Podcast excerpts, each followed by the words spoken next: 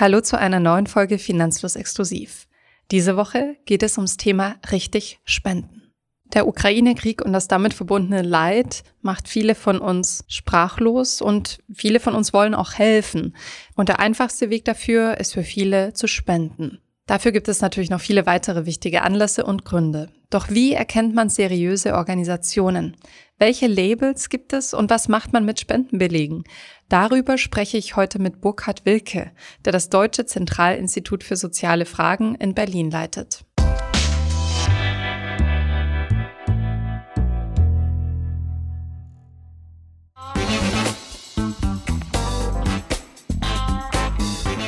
Herr Wilke, wann haben Sie zuletzt was gespendet? Das äh, war ähm, auf der Straße auf einem Fußweg vor einer Imbissbude, wo jemand saß, den ich dort öfter mal sitzen sehe, der dort äh, spendet. Das heißt, es war eine ja, Straßensituation, wo jemand gebettelt hat und wo ich eine Spontanspende geleistet habe. Das heißt, Sie sagen es schon, Spenden heißt nicht nur mit einer großen Organisation verbunden, sondern es kann auch im Alltag eine kleine Barspende sein sozusagen. Wie definieren Sie denn Spenden? Das kann auch eine kleine Barspende sein, vollkommen richtig. Und wenn ich jetzt noch weiter nachdenke, dann muss ich mich selbst schon wieder korrigieren. Kurz danach äh, war ich zuletzt einen halben Samstag auf einer Gremiensitzung im Rahmen des Ehrenamtes. Ja, und das ist ja im Grunde eine Zeitspende. Und da sind wir auch schon eigentlich bei dem Begriff, also als Spende versteht man im Allgemeinen eben eine Geldspende, das ist wohl das häufigste, dann aber eben auch eine Sachspende oder eben eine Zeitspende. Das ist durchaus mittlerweile auch ein geläufiger Begriff im, im Engagement, in der Engagementforschung, also die ehrenamtliche Mitarbeit. In der Regel steht am meisten die Geldspende im Vordergrund, weil es besonders leicht ist, die zu leisten und auch, weil die zugleich besonders flexibel und damit auch besonders wirksam eingesetzt werden kann. Gehen wir direkt zur Geldspende. Finden Sie, dass wer was übrig hat, auch spenden sollte? Gibt es diese moralische Verpflichtung? Das muss wirklich jeder für sich entscheiden. Und da kann man fast schon an der Stelle die sehr trockene steuerrechtliche Definition auch mit anführen. Das Steuerrecht sagt, eine Spende ist eine freiwillige Leistung ohne Gegenleistung. Das heißt, äh, es ist wirklich freiwillig, es ist eine eigene Entscheidung und äh, auch im moralischen Sinne kann man sagen, ist da jeder für sich selbst verantwortlich. Klar sollte und muss aber sein, dass ich eben keine äh, materielle Gegenleistung bekomme. Dass ich eine immaterielle Gegenleistung bekomme, also mich in den meisten Fällen eigentlich durch das Spenden besser fühle, das ist sehr, sehr unterschiedlich und muss jeder für sich wirklich entscheiden.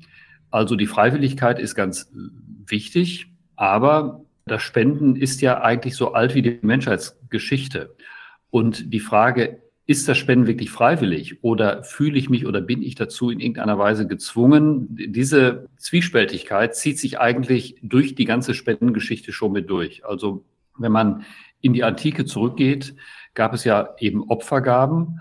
Es gab immer schon auch die Regel, dass Bedürftigen geholfen werden sollte in ganz unterschiedlichen Kulturen, in unterschiedlichen Religionszusammenhängen. Aber eben gerade auch die Nähe zur Opfergabe macht schon mit äh, deutlich, dass sich meinetwegen freikaufen von einer tatsächlichen oder angeblichen Schuld, dass dieses die Götter gütig stimmen ja, oder sich selbst auch einen Vorteil zu erwirken, dass das immer auch mitgespielt äh, hat und das bedeutet, das ist auch die Kehrseite. Das heißt, dass, dass Menschen diese sich schuldig fühlen oder eben sich zum Spenden in irgendeiner Weise gezwungen fühlen, immer auch ausgenutzt haben. Auch das ist so alt wie die Menschheitsgeschichte. Eine betrügerische ähm, Masche eigentlich, mit der auch heute man aufpassen muss. Denn, wie Sie jetzt sagen, Spenden ist, wenn ich es richtig verstehe, ein sozialer Akt. Auch vielleicht ein mit Emotionen behafteter Akt für viele Menschen. Wann spenden denn Menschen? Also Sie sagen, es gibt so eine Art Peer Pressure vielleicht sogar, das ist äh, negativ gesehen. Spenden wir nur, wenn eine Krise omnipräsent ist, wie jetzt im Moment, der Krieg? Oder spenden Menschen auch in den ja, Nebensaison sozusagen, wenn gerade keine großen Nachrichten sind? Ja, die Menschen spenden vor allem in der Nebensaison. Das übersieht man oft. Wir sind aktuell ja in einer Phase, wo viele für die Menschen in der Ukraine und aus der Ukraine spenden. Wir als DZI haben schon vor einigen Wochen vermeldet, dass diese Spendenaktion, obwohl es tatsächlich natürlich viele einzelne Aktionen sind, aber dieser Spendenanlass für die Ukraine jetzt aktuell zum größten privaten Spendenaufkommen führt, was wir in der Geschichte der Bundesrepublik, also nach dem Zweiten Weltkrieg bisher gemessen haben. Wir liegen hier schon äh, oder lagen hier schon vor vier Wochen äh, in Richtung 600 Millionen Euro. Das heißt, es wird hier mit Sicherheit noch mal deutlich mehr geworden äh, sein, also in Richtung eine Milliarde Euro gehen. Aber ganz normal in einem normalen Spendenjahr werden in Deutschland etwa 11 bis 12 Milliarden Euro gespendet. Völlig unabhängig davon, ob es einen solchen besonderen Anlass, eine solche besondere Notsituation wie die Ukraine gibt. Und das heißt, äh, die meisten Spenden werden relativ unspektakulär durch langjährige Fördermitgliedschaften, durch Patenschaften, durch Dauerspenden oder durch die laufenden Spendenaufrufe von Vereinen und Stiftungen geleistet. Ist das aber ein Anlass, der vielleicht neue Spenderinnen auch einholt sozusagen, dass man denkt, ach, ich wollte doch immer mal spenden, das ist doch jetzt ein Anlass dafür? Ja, nach all dem, was wir wissen, werden durchaus durch solche besonderen Fälle wie jetzt äh, mit der Ukraine Menschen auch abgeholt zum Spenden und zum Spenden motiviert, die das äh, bisher vielleicht gar nicht getan haben oder zumindest nicht regelmäßig tun.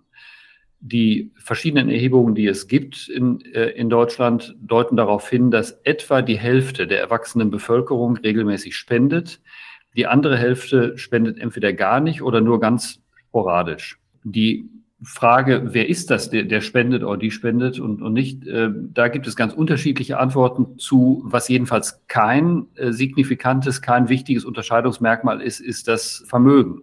Also unter denen, die spenden, sind eben auch sehr viele Menschen, die äh, nur ein durchschnittliches oder sogar unterdurchschnittliches Einkommen haben. Es sind andere Gründe, die die Menschen zum Spenden motivieren oder eben davon abhalten. Das ist ein sehr interessanter Punkt. Haben Sie denn einen Vergleich, wie wir in Deutschland im Vergleich zu anderen Nationen abschneiden? Also jeder zweite Deutsche, jede zweite Deutsche, wie sieht das in anderen Ländern aus?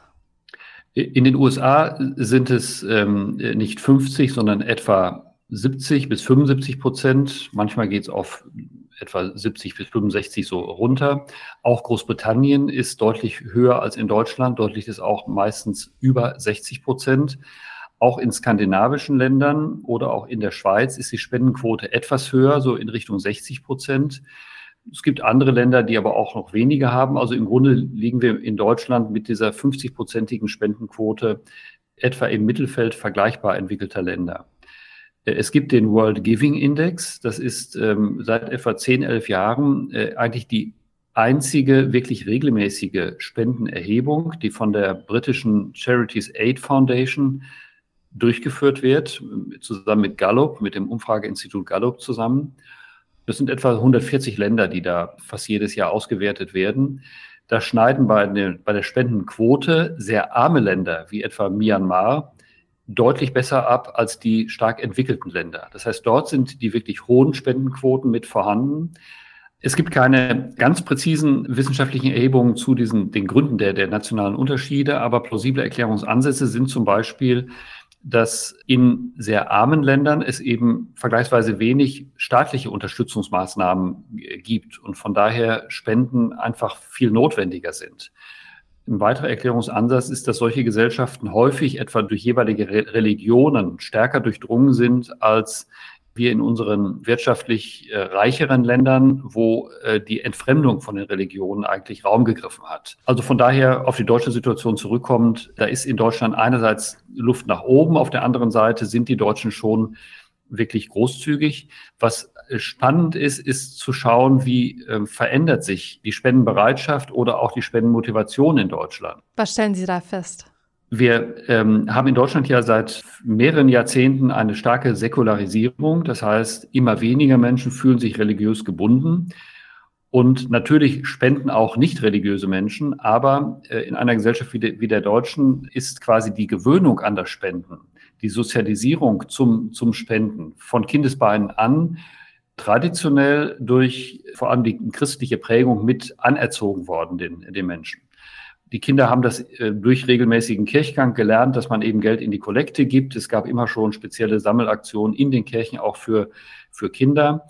Und in dem Maße, in dem dieser kirchliche, religiöse Raum für immer mehr Menschen wegfällt, fällt damit ein wichtiger Gelegenheitsort zum Spenden weg. Und ähm, Spendenbereitschaft ist immer eine Frage auch von Motivation und von Gelegenheitsorten. Ansonsten verdrängt man das sehr schnell.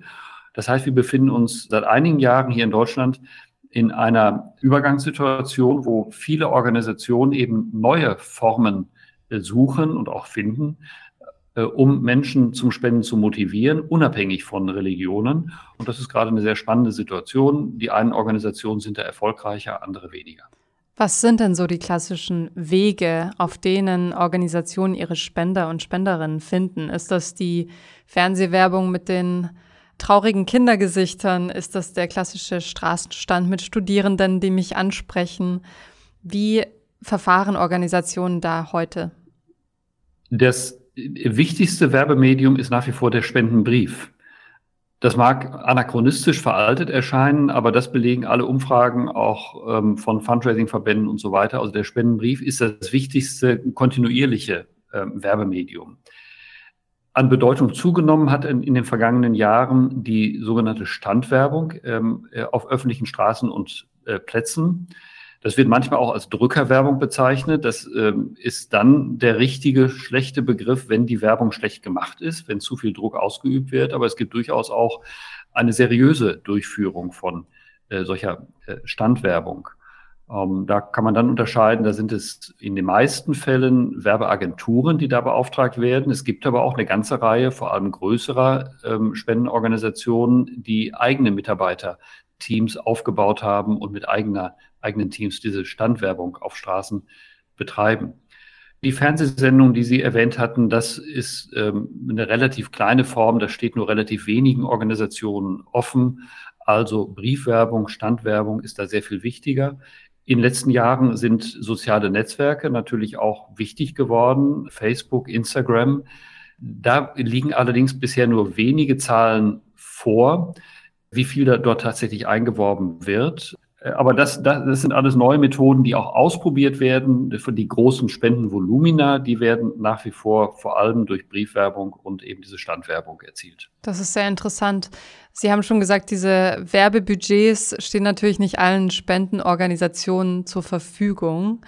Spenden die Deutschen denn eher an große Organisationen oder an lokale Initiativen? Haben Sie da einen Überblick? Man muss insgesamt sagen, spenden sie eigentlich eher an lokale Initiativen. Wir haben in Deutschland ein privates Spendenaufkommen pro Jahr von etwa 11 bis 12 Milliarden Euro. Das sind Zahlen, die wir in Zusammenarbeit mit dem Deutschen Institut für Wirtschaftsforschung regelmäßig äh, erheben, berechnen und, und, und veröffentlichen. Und von diesen 11 bis 12 Milliarden Euro vereinen etwa die 230 Organisationen, die unser Spendensiegel tragen, das DZI-Spendensiegel, 1,5 Milliarden Euro auf sich. Das ist ein erheblicher Betrag auch schon, aber unter diesen 230 Spendensiegelorganisationen, da findet sich schon wirklich ein Großteil der wirklich sehr großen und sehr bekannten spendensammelnden Organisationen.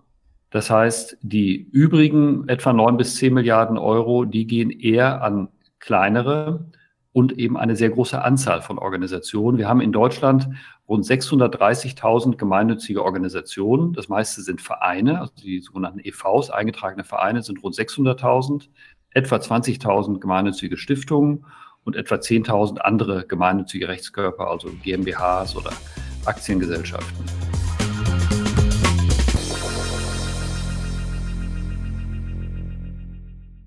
Wenn wir zurück auf die aktuelle Situation kommen, also den Ukraine-Krieg, ich war erstmal überfordert. Ich dachte auch, ich möchte spenden, aber es gibt so viele neue Initiativen und Vereine. Allein hier in Berlin hatte ich das Gefühl, jede Woche auf Social Media einen neuen Aufruf zu lesen. Wie findet man heraus, was die passende Adresse für den Spendewilligen, die Spendewillige ist? Äh, bei den Spendenaktionen für die Ukraine, da sind tatsächlich eine ganze äh, Menge von Besonderheiten zu beobachten gewesen. Also die Spendenangebote, die Spendenmöglichkeiten sind hier so vielfältig für die Menschen in Deutschland oder auch in Nachbarländern wie bei fast keiner anderen Katastrophe. Das hängt auch damit zusammen, dass das Hilfsgebiet und die Hilfsbedürftigen uns so nahe sind. Das heißt, im Normalfall muss man sagen, dass Sachspendenaktionen eigentlich wenig Sinn machen, weil Sachspenden sehr schnell zu hohe Transportkosten verursachen, weil man aufgrund großer Entfernungen nicht weiß, was wird konkret benötigt. vieles von dem trifft aktuell auf die Ukraine nicht zu, aufgrund der regional, regionalen äh, Nähe und auch aufgrund der Tatsache, dass viele Exil-Ukrainerinnen und Ukrainer oder andere Menschen, die gute, authentische Kontakte haben in die Ukraine und deswegen genau wissen, welche Produkte, welche Güter werden jetzt wo benötigt und auch sehr kreative und in vielen Fällen sehr erfolgreiche Transportwege auftun. Und da spielen die sozialen Netzwerke aktuell auch nochmal eine ganz wichtige Rolle, wo eben der Austausch sehr schnell und sehr gut stattfindet. Sachspenden sind in diesem Zusammenhang sinnvoll? Sachspenden sind in diesem Zusammenhang häufiger sinnvoll als normalerweise. Also äh, das heißt, das Schwierige ist natürlich für die einzelnen Spenderinnen oder Spender zu erkennen, habe ich jetzt eine von äh, doch vielen sinnvollen Aktionen vor mir oder eine von denen äh, leider auch vielen gut gewollten, aber inkompetent geplanten äh, Aktionen vor mir. Da kann man einfach nur so ein paar Faustregeln an die Hand geben. Ist durch die Planungen und Berichte erkennbar, äh, wie der Transportweg genau äh, funktioniert? Oder sind diese Informationen nur sehr, sehr vage? Kenne ich die Initiatoren möglicherweise persönlich äh, und vertraue ihnen, dann ist es natürlich gut und äh, eine gute Vertrauensbrücke.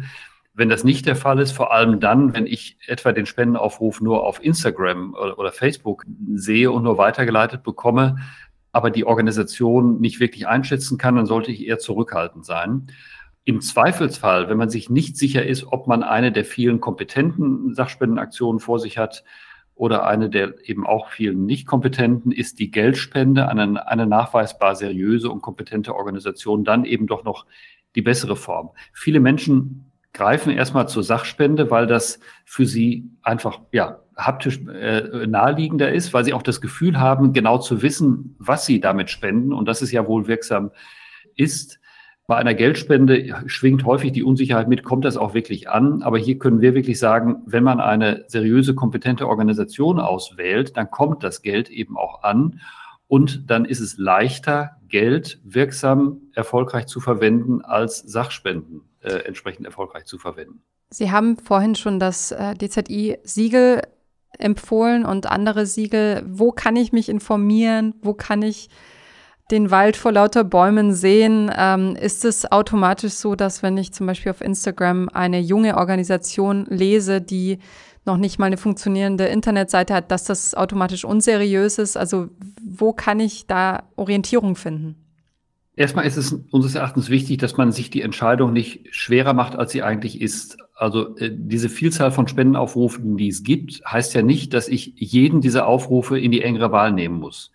Also ich sollte quasi die Aufrufe auswählen, die mir relativ leicht als seriös und als verlässlich erscheinen. Das kann eine persönliche Bekanntschaft sein. Also wenn ich äh, eine Initiative vor Ort in meiner Nachbarschaft kenne, sei es Sachspenden, sei es Geldspenden, und ich kenne die Verantwortlichen und vertraue denen, dann gibt es ja überhaupt keinen Grund, da nicht zu spenden. Dann ist das eine sehr gute Möglichkeit. Wenn das nicht der Fall ist, dann äh, bietet etwa die äh, Internet Internetseite des DZI ähm, viele gute Informationen. Wir haben eine aktuelle Liste äh, Nothilfe Ukraine, ein Spendeninfo, wo etwa 50 regelmäßig geprüfte Spendenorganisationen mit Spendensiegel aufgeführt sind, die in der Ukraine tätig sind oder für die Ukraine tätig sind und ähm, spenden und eben das, das Siegel mittragen. Es sind aber auch Tipps in diesem Spendeninfo noch enthalten, die auf Besonderheiten bei Sachspenden oder etwa beim ehrenamtlichen Engagement auch mit, mit hinweisen. Wenn ich dann noch darauf achte, dass ich Spendenaufrufe ignoriere, die nur mit Emotionen rüberkommen, aber kaum mit Informationen. Also äh, sehr stark auf die Tränendrüse drücken, sei es durch Posts, sei es durch Briefe, sei es durch Videos, aber wo kaum klar ist, wer steckt dahinter, was ist das für eine ähm, Organisation, dann gibt es keinen Grund, hier zu spenden, weil es so viele andere inzwischen gibt, die gut und transparent und transparent in, informieren und zu Spenden aufrufen. Und die, die sollte man in die engere Wahl dann nehmen. Gerade bei neu gegründeten Organisationen ist es natürlich erstmal wirklich eine Unbekannte. Und wenn ich da nicht persönlich einen Vertrauensdraht habe, dann äh, ist es eigentlich sehr schwierig. Wir haben auf unserer Internetseite dzi.de eine Checkliste für sichere Spenden, auch äh, sechs Punkte für einen Selbstcheck für sichere Spenden, wo, wo man mit der Blick auf eine solche unbekannte Website oder neue Website so einige Punkte abprüfen kann, um die Seriosität etwas besser einzugrenzen. Zum Beispiel ist das Vorhandensein eines guten Jahresberichts einschließlich eines detaillierten Finanzberichts ein gutes Vertrauenszeichen. Wenn auf der anderen Seite auf der Website aber nur sehr unverbindliche Fotos äh, abgedruckt werden und Versprechungen, zu den Versprechungen kann übrigens auch äh, das wiederholte Versprechen gehören, wir arbeiten so transparent wie kaum jemand anderes oder wie keine andere, dann würde ich genau da misstrauen. Ja? Organisationen, die wirklich transparent sind, die sagen das nicht ständig und behaupten das nicht ständig, sondern sie stellen einfach einen guten, transparenten, aussagekräftigen Jahres- und Finanzbericht online. Also auch da auf Taten und nicht nur auf Worte schauen. Ich werde den Link äh, zu dieser Checkliste auch in unsere Shownotes packen zu diesem Podcast. Sie haben jetzt erwähnt, man sollte versuchen zu filtern und eine seriöse Organisation finden. Man soll sich aber darüber nicht zu sehr den Kopf zerbrechen. Wie viele schwarze Schafe gibt es denn überhaupt? Die kann man nicht genau beziffern. Es ist mit Sicherheit eine kleine Zahl, die, wenn überhaupt, im niedrigen einstelligen Prozentbereich liegt der gemeinnützigen Organisationen, wenn nicht sogar im Promillebereich. Wie gesagt, es gibt rund 630.000 gemeinnützige Organisationen. Die freuen sich alle über Spenden. Die können alle Spenden steuerbegünstigt über, äh, entgegennehmen. Und mit Sicherheit weit über 95 Prozent dieser Organisationen sind seriös Innerhalb dieser 95 Prozent gibt es sicherlich Unterschiede hinsichtlich der Kompetenz, auch des Wirkungsgrades. Aber als wirklich unseriös würden wir wirklich nur einen sehr kleinen äh, Anteil zeichnen.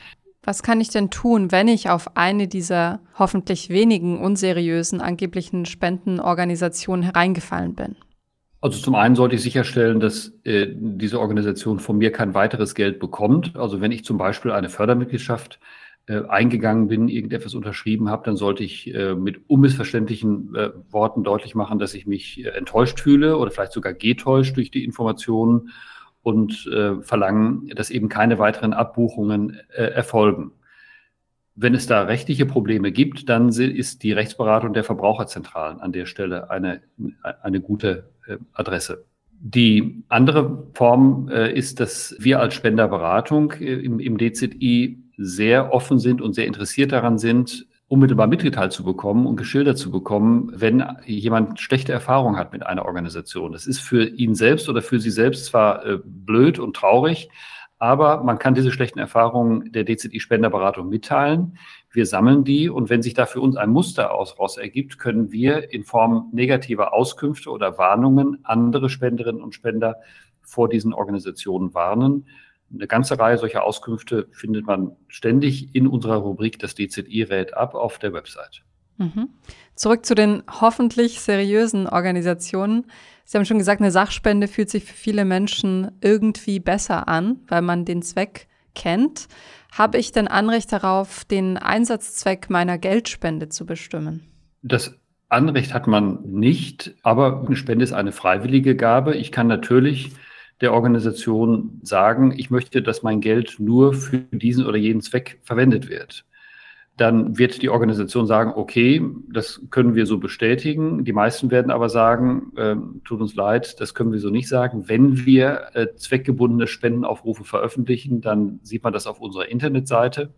Aber wir können ansonsten keine Sonderwünsche in dem Sinne entgegennehmen weil, und da komme ich jetzt zu dem Grund, der insgesamt das äh, Thema kompliziert macht, äh, zweckgebundene Spenden sind natürlich viel unflexibler zu verwenden. Es ist auch viel aufwendiger, zum Beispiel 100 einzelne Spendentöpfe ähm, separat zu halten als Organisation, als wenn ich gewissermaßen einen großen Topf verwalten kann und das Geld dort einsetzen kann, wo es die Dringlichkeit, aber auch meine äh, Kompetenz aktuell und meine Kapazitäten es gerade mit am besten erfordern. Und äh, deswegen sagen wir eigentlich, die, die freie Spende, die zweckungebundene Spende an eine nachgewiesen seriöse Organisation, das ist eigentlich der Königsweg oder der Königinnenweg zum Spenden.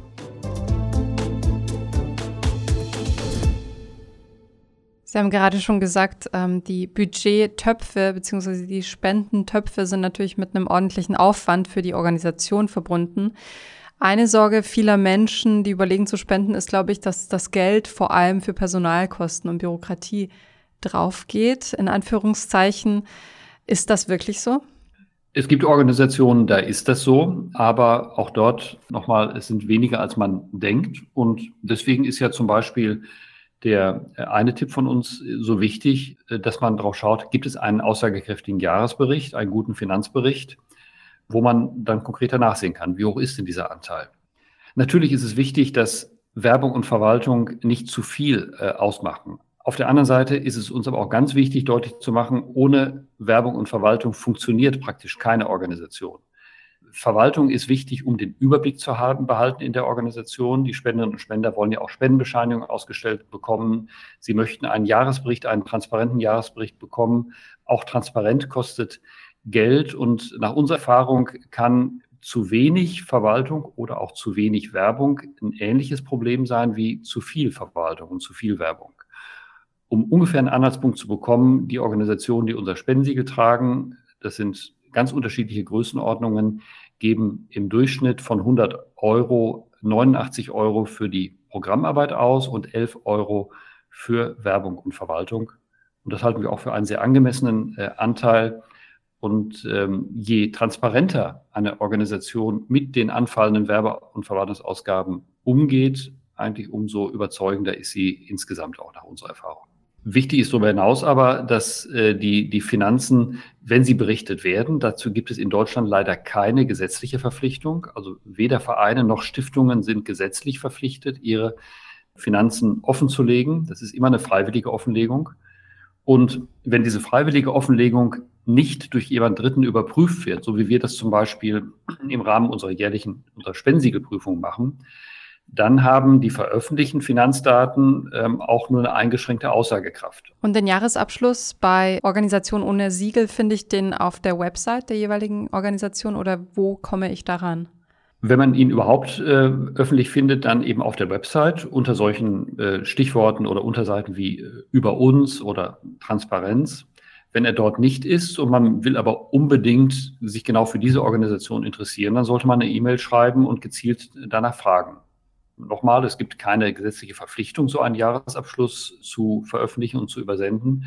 Aber als Spender, als Spenderin kann ich meine Entscheidung ja vollkommen legitimerweise davon abhängig machen, dass genau diese Transparenz äh, gewährt wird. Und unsere Empfehlung wäre, all die auszuschließen von meiner Spende, die eben zu dieser freiwilligen Transparenz nicht bereit sind. Wie schwierig oder leicht ist es eigentlich, eine Spendenorganisation oder einen gemeinnützigen Verein zu gründen, der dann Spendenerhalt berechtigt ist? Ja, also wir haben etwa 600.000 gemeinnützige Vereine in Deutschland und die Zahl der Gründungen nimmt auch eher noch weiter zu, als dass sie abnimmt. Und das zeigt schon, so schwierig kann es nicht sein. Man äh, braucht für die Gründung eines Vereins mindestens sieben Mitglieder. Man muss dann bei einem Notar die Satzung beglaubigen lassen und eben im Vereinsregister dann registrieren lassen.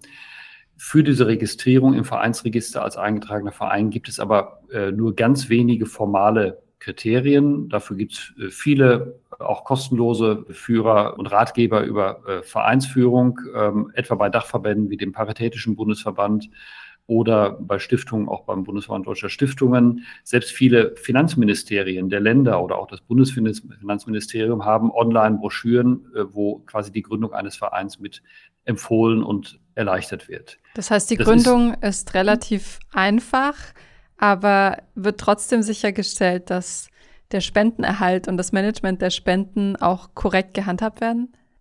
Nein, das wird nicht sichergestellt. Dann könnte es ja nicht so einfach sein. Also äh, ne, das heißt, ähm, die Anforderungen an einen eingetragenen Verein sind nur ganz äh, geringfügig. Äh, man muss gewisse Regeln bei, bei, bei der Eintragung einhalten, aber das Amtsgericht achtet nicht darauf, dass die Spenden richtig verwendet werden.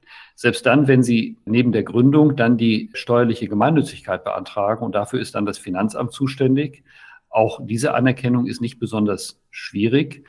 Das bedeutet im Umkehrschluss aber, dass äh, die Anerkennung als gemeinnütziger Verein von Spenderinnen und Spendern nicht als umfassendes Seriositätssiegel missverstanden werden sollte. Die Finanzämter achten bei ihren entweder jährlichen oder mindestens alle drei Jahre durchgeführten Prüfungen oberflächlich quasi auf, auf äh, eine Plausibilität der, der äh, Angaben.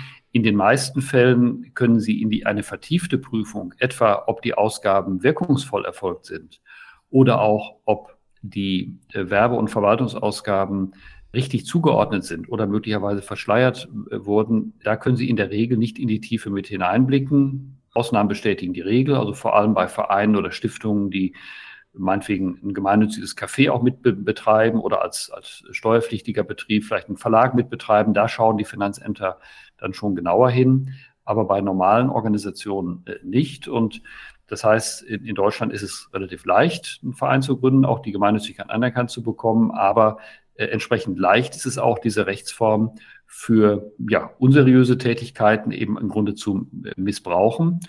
Und neben der unseriösen Variante ist eben ein wichtiger Punkt auch die Frage der, der Kompetenz noch. Also bevor man einen Verein gründet, sollte man sich immer auch die Frage stellen, ob es nicht in der Region oder in dem Themengebiet eine andere Organisation gibt, die schon, die es schon gibt äh, und in die ich mein Engagement und meine Ideen sinnvoll einbringen könnte. Mhm. Kommen wir zu guter Letzt noch zu einer kleinen pragmatischen äh, Frageliste zum Thema, wenn ich denn spende, wie spende ich dann? Welchen Spendenbetrag halten Sie für angemessen? Gibt es da einen Richtwert, zum Beispiel prozentual vom Gehalt?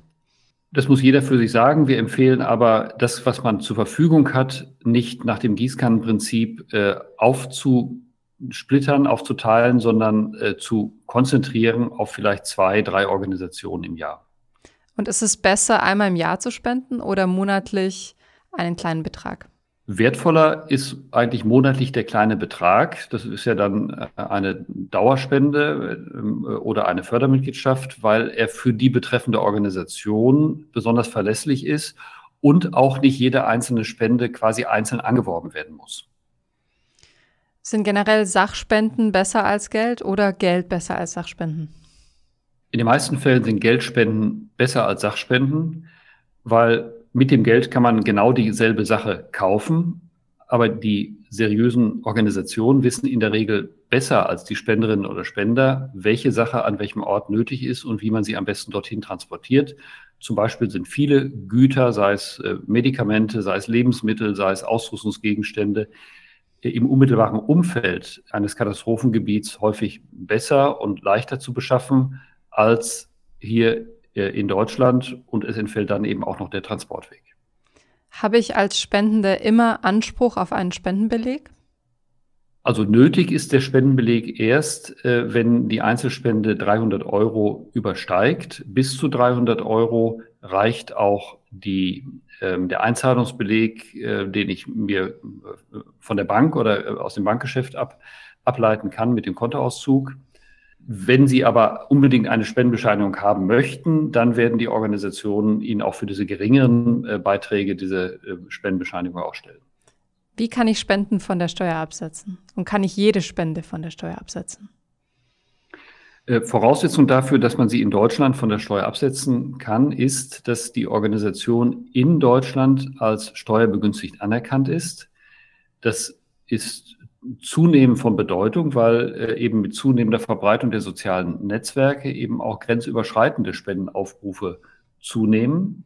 Und äh, hier äh, leisten etwa große Netzwerke wie Facebook oder auch äh, ja, andere Instagram oder so nach unserer Auffassung viel zu wenig Aufklärungsarbeit und Hilfestellung ähm, zu er erkennen zu können, welche der beworbenen Spenden hier in Deutschland steuerlich abzugsfähig sind oder nicht. Natürlich ist für eine ganze Reihe von Menschen das eigentlich völlig unerheblich, aber für die, die diese, die Steuerbegünstigung mitnehmen wollen, ist es wichtig, dass ein Finanzamt in Deutschland die gemeinnützig anerkannt hat.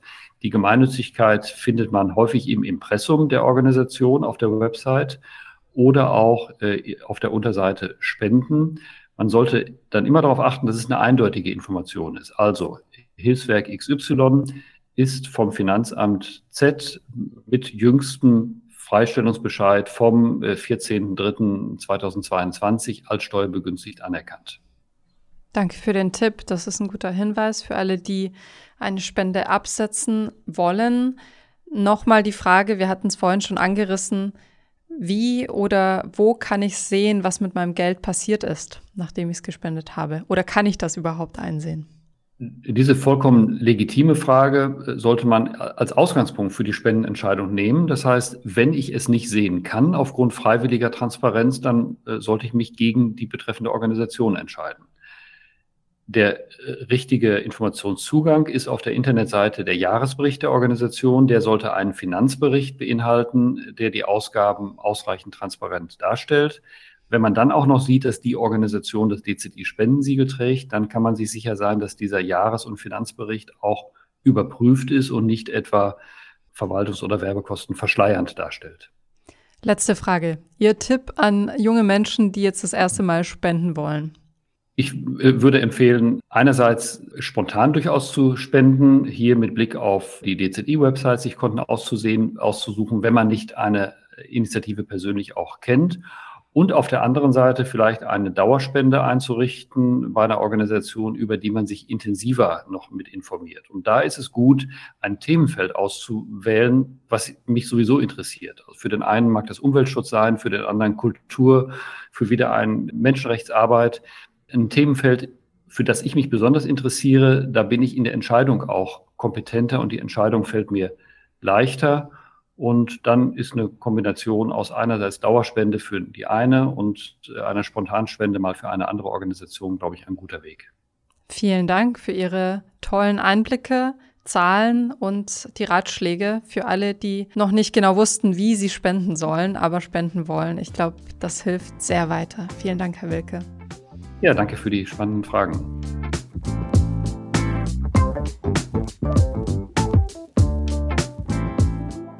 Ich hoffe, ihr fandet das Interview genauso lehrreich wie ich und habt was mitgenommen. Ich habe gelernt, dass Sachspenden oft weniger hilfreich sind als Geldspenden, dass ich lieber keine zweckgebundene Spende stellen sollte. Ich werde künftig nach Spendensiegeln bei den Organisationen Ausschau halten und nach einem Jahresbericht, in dem ich nachschauen kann, so es ihn gibt, wie das Geld verwendet wird und aufgeteilt wird. Und zu guter Letzt nicht vergessen, ihr könnt eure Spende, wenn es eine anerkannte Organisation ist, natürlich auch von der Steuer absetzen. In dem Zusammenhang möchte ich euch auch nochmal auf unsere Folge 203 Spenden, Ehrenamt und die Steuer hinweisen. Hier haben Thomas und ich darüber gesprochen, wie viele Deutsche sich ehrenamtlich engagieren, wie viel wir im Jahr so spenden und wie ihr das Ganze absetzen könnt. Danke fürs Zuhören und bis nächste Woche.